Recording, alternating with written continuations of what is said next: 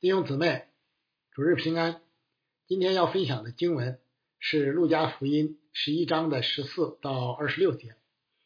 另外两卷对观福音书也都记载了这件事，但与路加的记载略有差异。最明显的一点就是马太和马可都将这件事与亵渎圣灵联系在一起，定性为永不得赦免的罪。但路加却是在下一章单独处理同样的主题。与本章前面有关祷告的主题不同，本段经文的重点转为敌对，不仅是对主所做之功、所行之事的敌对，更是对主本性的否定与亵渎。这件事告诉我们，主耶稣在世传道时曾面对怎样的仇视，征战又是何等激烈。从开始到如今，反对主的程度和范围都在不断加深。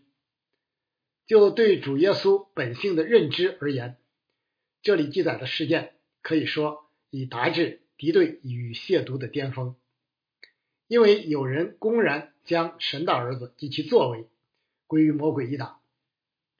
内在思想与外在言语的亵渎，既然已经到了这一步。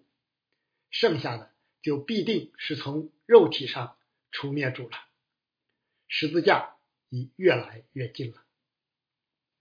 这就提醒我们这些主的门徒，在世为主做工，不仅必定遭遇各样的敌对，有时甚至会被认定是出于魔鬼撒旦。这没有什么好奇怪的，因为主早就预言过。学生不能高过先生，仆人不能高过主人。分享经文以前，我想先简单说几句与灵界有关的事。对于我们生活在对宗教、灵性、来世漠不关心，又长期受无神论影响、极度崇尚物质与科技的所谓祛魅时代的人，灵界不仅是不真实的。而且是可笑乃至迷信的，因此几乎没有人关心，就是基督徒也未必给予足够的重视。但圣经的启示却与此正相反，我们所生活的这个物质世界才是不真实的，那个所谓虚幻的灵界反而是真实的。神、天使、撒旦。和那些执政的、掌权的、管辖着幽暗世界的，以及天空属灵气的恶魔，都属于这个灵界。灵界虽不是肉眼可见的，但却时刻影响甚至掌控我们的生命与生活。圣经明确宣告，有圣善的灵，也有邪恶的灵，正邪之间的征战相当激烈。除神以外，其他的灵，无论正邪，都是受造之物，通通伏在神的全能之下。约伯记开篇对此有非常生动的记载，但以理书启示录则让我们瞥见更多。今天这段经文涉及的别西卜，可能与巴利西卜有关，显然是犹太人用于指称撒旦的别名。为众邪灵之首，即鬼王。邪灵的数目看起来不少，也似乎有较为严密的组织。不过，圣经对此说的不多，我们也不要过于好奇，能远离还是尽量远离为好。被鬼附是邪灵残害生命的表现之一，圣经多有记载。赶鬼。则是人从邪灵的辖制中得自由与释放，回归正常生活的途径。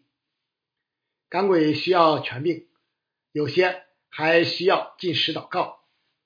这些事不仅过去如此，现今依旧如此。主赋予教会赶鬼的权柄，始终不曾撤去。这段经文从记载主耶稣赶出了一个叫人哑巴的鬼开始，这是一个明显的神迹，因为那人当时就说出话来，以致众人再次稀奇。但不和谐的是，此时众人中却出现了一股阴阳怪气的嘲讽敌对之音。他是靠着鬼王别提普赶鬼，同时另有一些人还要试探耶稣，向他求从天上来的神迹。这两拨人本质上没多大差别，他们不但藐视主耶稣属天的能力，而且公然公然污蔑主的能力是来自撒旦，出于邪灵。主耶稣是谁？乃是神的儿子。以色列的圣者，荣耀圣洁，唯独归于他，怎么可能与邪灵、鬼魔有关呢？这是对主圣洁本性的嘲弄与亵渎。问题的性质已经完全不一样了。难怪马太和马可都将之与乃要担当永远的罪联系在一起。这些诋毁主耶稣的人。显然属于一向抵挡主的文士和法利赛人的阵营，与主为敌不是一天两天了。我们可能会奇怪，以这些人对旧约圣经的了解，他们生活的敬虔啊，在人看来啊，他们的确足够敬虔啊，以及多次所见主所行明显的神迹奇事，不应该看不出这能力从哪里来的呀？更不应该将其归于魔鬼呀！为什么一定要睁着眼睛说瞎话呢？但稍微一想，也就不难理解了。人生的经历告诉我们，人往往是屁股决定脑袋，即一个人对事情的看法与相关的解读，通常是由其所属的阵营、所持的立场、先入为主的观念。或自己以前的所作所为等等决定的，而不是相反。我们常说事实胜于雄辩，但现实中罔顾事实、不讲道理、不合逻辑的例子却比比皆是。这是人罪恶本性的使然。罪人总认为自己是对的，敌对阵营的人一定是错的。即使他行了一些正确的事，也一定要从背要从其背后找出不好的东西来，甚至不惜为此捏造与毁谤。对于我们中国人来说，这一方面的体会应该尤为深刻。事实、是非、矛盾、常识等等都可以不顾，只为达到自己的目的，从公到私。少有例外。此时议论主的这些人，应该也是出于类似的心态。这提醒我们，在面对和解释事情时，一定要小心，以免重蹈这些人的覆辙。首先要承认事实，不能视而不见，然后以圣经为准绳，也就是以基督耶稣的心为心去解释、判断。并回应，是就说是不是就说不是。若一时拿不准，宁可先祷告寻求，而不是冒失发言。切记以自己的好恶，抱着成见去度量人或事，那是不诚实的，是不合圣徒体统的。总要记得主亲口教导的，那真正拜父的。要用心灵和诚实拜他，因为父要这样的人拜他。神是个灵，所以拜他必须用心灵和诚实拜他。面对如此强烈的敌对与嘲讽，主耶稣平静的以三个方面的类比予以反驳，不仅显明其内在的矛盾与混乱，使他们的谎言不攻自破。而且借此教训在场的众人和历史历代的教会。主耶稣第一方面的反驳主要是逻辑上的，是基于常识的不可能。一国、一家或一个单位，若是内部彼此纷争，怎么可能长久维持下去呢？这是我们都熟知的常识。敌对主之人也不可能不认同。为什么到了撒旦的国度就不适用了呢？撒旦既被称为鬼王，拥有一个国度，难道他会乐意把自己的地盘搞得乱七八糟吗？你可能说撒旦是邪灵，行事邪僻，不合常理，完全有可能。但若是如此的话，撒旦该怎么统治他的国呢？又如何带领众邪灵一起与神为敌呢？撒旦也是这世界的王。你别看人与人之间难以相处，但罪人在抵挡神这件事上却同心的很，从不互相拆台。结论非常明显：撒旦赶逐撒旦的事是不合常理的。主耶稣赶鬼不可能是凭借撒旦的权力与权呃撒旦的能力与权力。呃，不过在人们通常的观念与迷信中，确实常常以为大鬼能赶小鬼。但今天这段经文告诉我们，事情远没这么简单。即使表面的现象看来似乎如此，背后到底是怎么回事？我们可能依旧难以明了。你只需记得一点：邪灵只会残害并毁灭你的灵魂，就像当年那古蛇诱惑夏娃和亚当犯罪一样，却断不会给你的生命带来真正的好处。否则就不是邪灵了。假如真有大鬼赶小鬼的事，其目的也无非。是要更深的掳掠并捆绑人的灵魂。我再重申一遍，有关撒旦及其国度以及邪灵的事，圣经说多少，我们就停在那里，没进一步好奇的必要。邪灵既污秽又危险，能远离就尽量远离，切莫轻易把自己放在试探中。灵力、精力。体力都应当用于追求圣洁的事。至于这些邪灵，雅各告诉我们：勿要抵挡魔鬼，魔鬼就必离开你们逃跑了。主耶稣的教训也警戒我们：教会、小组、团契、家庭内部万不可纷争，以免给撒旦留下破口。堡垒最容易从内部攻破。我们在世期间不得不生活在肉身之内，人与人之间的摩擦与冲突既避免不了，就更要有意识的防范了。今天十一夫妻营会的主题是和睦，说的就是这一方面。愿我们都能按着使徒保罗的教训彼此相处。既然蒙召。行事为人，就当与蒙召的人相称。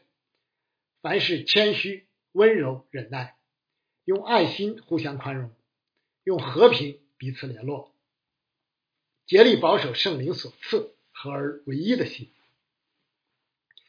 主耶稣第二方面的反驳，主要是同理上的，是基于同类事件的相互比较。其实当时赶鬼的事，在犹太人中也时有发生。法利赛人及其子弟门徒有时也赶鬼，《使徒行传》就记载保罗曾遇到过祭司长七个赶鬼的儿子。如果硬要污蔑主耶稣是凭鬼王赶鬼的话，这些赶鬼岂不也是同样的吗？这个结论他们自然不能接受，否则就使自己打脸，自证己错了。既然如此，区别对待主耶稣。就不仅毫无道理，而且让人感觉到明显的恶意。由此，主耶稣得出清晰的结论：赶鬼一定是靠着从天而来神的能力，而这就意味着神的国此时此刻就降临在这里。我想，这不仅是主就自己本性与能力的再次宣告，更是催促那些敌对之人悔改。神的国就在眼前，你们还不赶紧抓紧？你们还不赶紧抓住吗？为什么一定要硬着心呢？现实中我们也有类似的经历，在一些人那里，同样的事自己做什么都是对的，但别人做就有这样那样的问题。这样明显的双重标准，在我们的周围却屡见不鲜。前面刚刚义正辞严的谴责完别人，但一转过头来，却立即大言不惭的为自己狡辩，如此反复无常，竟然毫不脸红，实在让人无语。就是在教会中，也难免与世界同流合污，自己征战就是为主。为传福音，别人征战却成了好大喜功、不负权柄、个人野心等等。求圣灵监察并洁净我们，以公义待人待己，不论断弟兄，因为神从不偏待人。为进一步论证以上的结论，主耶稣讲了第三个类比的例子，这是一个比喻，这里壮士。比喻撒旦，比他更壮的比喻主耶稣，要胜过一个全副武装的勇士，唯一的可能就是比他更强、更厉害。孙悟空每次之所以能打败那些妖魔鬼怪，其实都是因为求助于妖怪背后那些更有能力的主人，或他们更强大的法宝。同样。隶属于撒旦的鬼魔被胜过、被赶出，只能出于更大、更强的能力。唯有神才有这样的能力，唯有神的儿子才有这样的权柄，除此再无可能。主耶稣的降生、受死和复活，已经完全胜过了撒旦，夺去他所倚靠的盔甲兵器，又分了他的赃。正如主在前一章所说：“我曾看见撒旦从天上坠落，像闪电一样。我已经给你们权柄，可以践踏蛇和蝎子，又胜过仇敌一切的能力，断没有什么能害你们。”今天教会依靠主的大能大力，依旧可以在一切属灵征战中得胜有余。捆绑撒旦这看起来强大的壮士，主既已胜过了世界，主的教会就必不会失败。求主坚固我们的信心，不是依靠势力，不是依靠才能，乃是依靠我的灵方能成事。主耶稣既已将敌对之人的荒谬与恶意显露无遗，随即提出了严厉的警告：不与我相合的，就是敌我的。不同我收据的，就是分散的。是啊，在关乎神国度与撒旦的国度之间，啊，除此再没有别的国度啊。或是在属灵征战之中，要么属于主的阵营，要么属于撒旦的阵营，中立是不可能的，因为并不存在所谓的中间地带，不是光明之子，就是黑暗之子，界限分明，壁垒森严。正如保罗所说：“你们和不信的原不相配，不要同父一恶。义和不义有什么相交呢？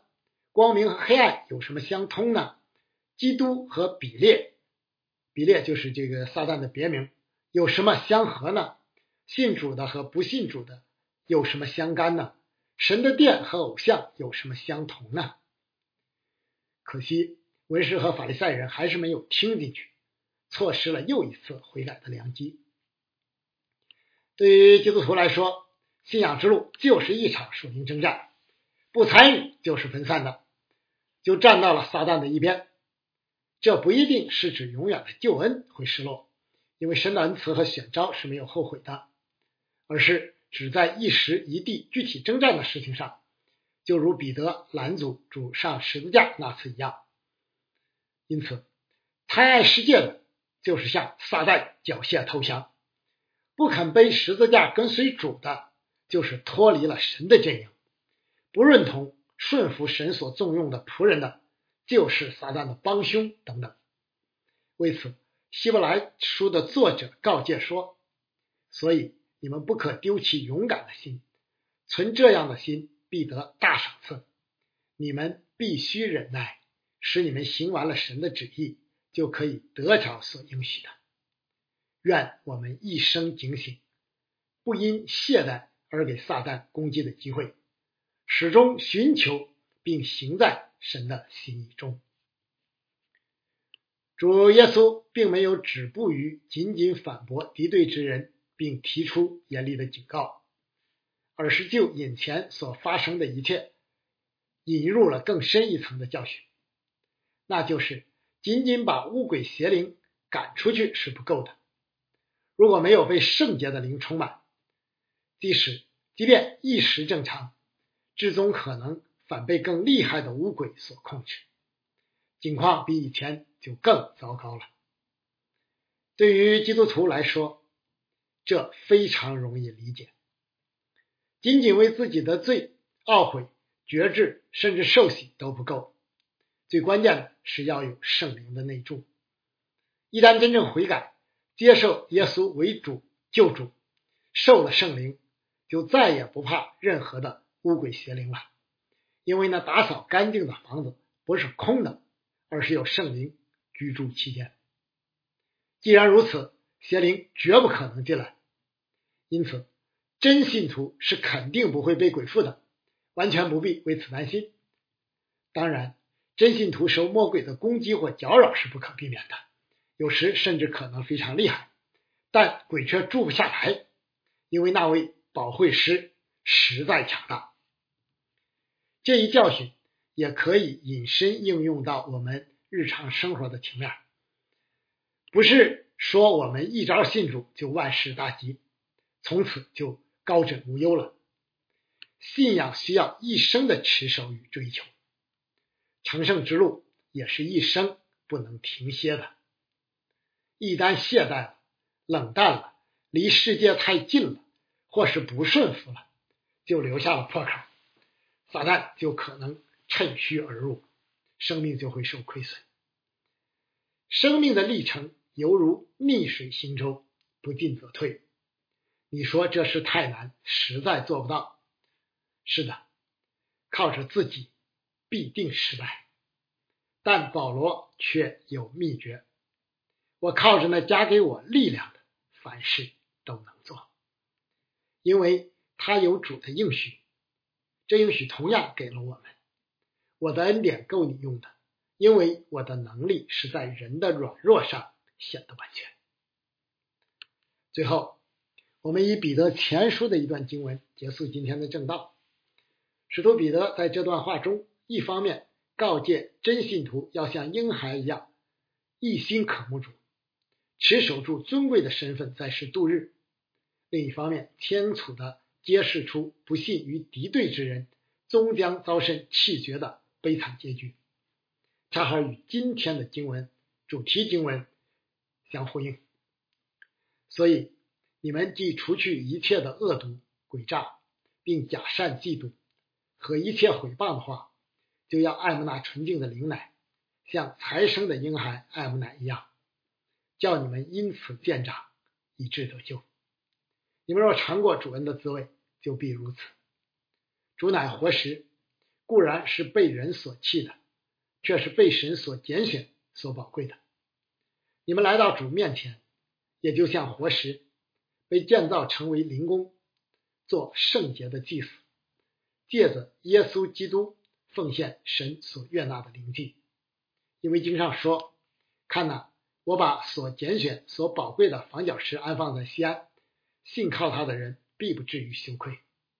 所以他在你们信的人就为宝贵，在那不信的人，有话说：匠人所砌的石头，已做了房角的头块石头；又说做了绊脚的石头，跌人的磐石。他们既不顺从，就在道理上绊跌。他们这样半跌，也是预定的。唯有你们是被拣选的族类，是有君尊的祭司，是圣洁的国度，是属神的子民。要叫你们宣扬那招你们出黑暗入奇妙光明者的美德。你们从前算不得子民，现在却做了神的子民；从前未曾蒙连续，现在却蒙了连续。亲爱的弟兄啊，你们是客旅，是寄居的。我劝你们要渐渐肉体的私欲，这私欲是会是与灵魂征战的。你们在外邦人中，应当品行端正，叫那些毁谤你们是作恶的，因看见你们的好行为，便在监察监察的日子归荣耀给神。阿门。在主里纪念所有为主的名征战的教会牧者和弟兄姊妹们，求主保守祝福他自己的守望教会。阿门。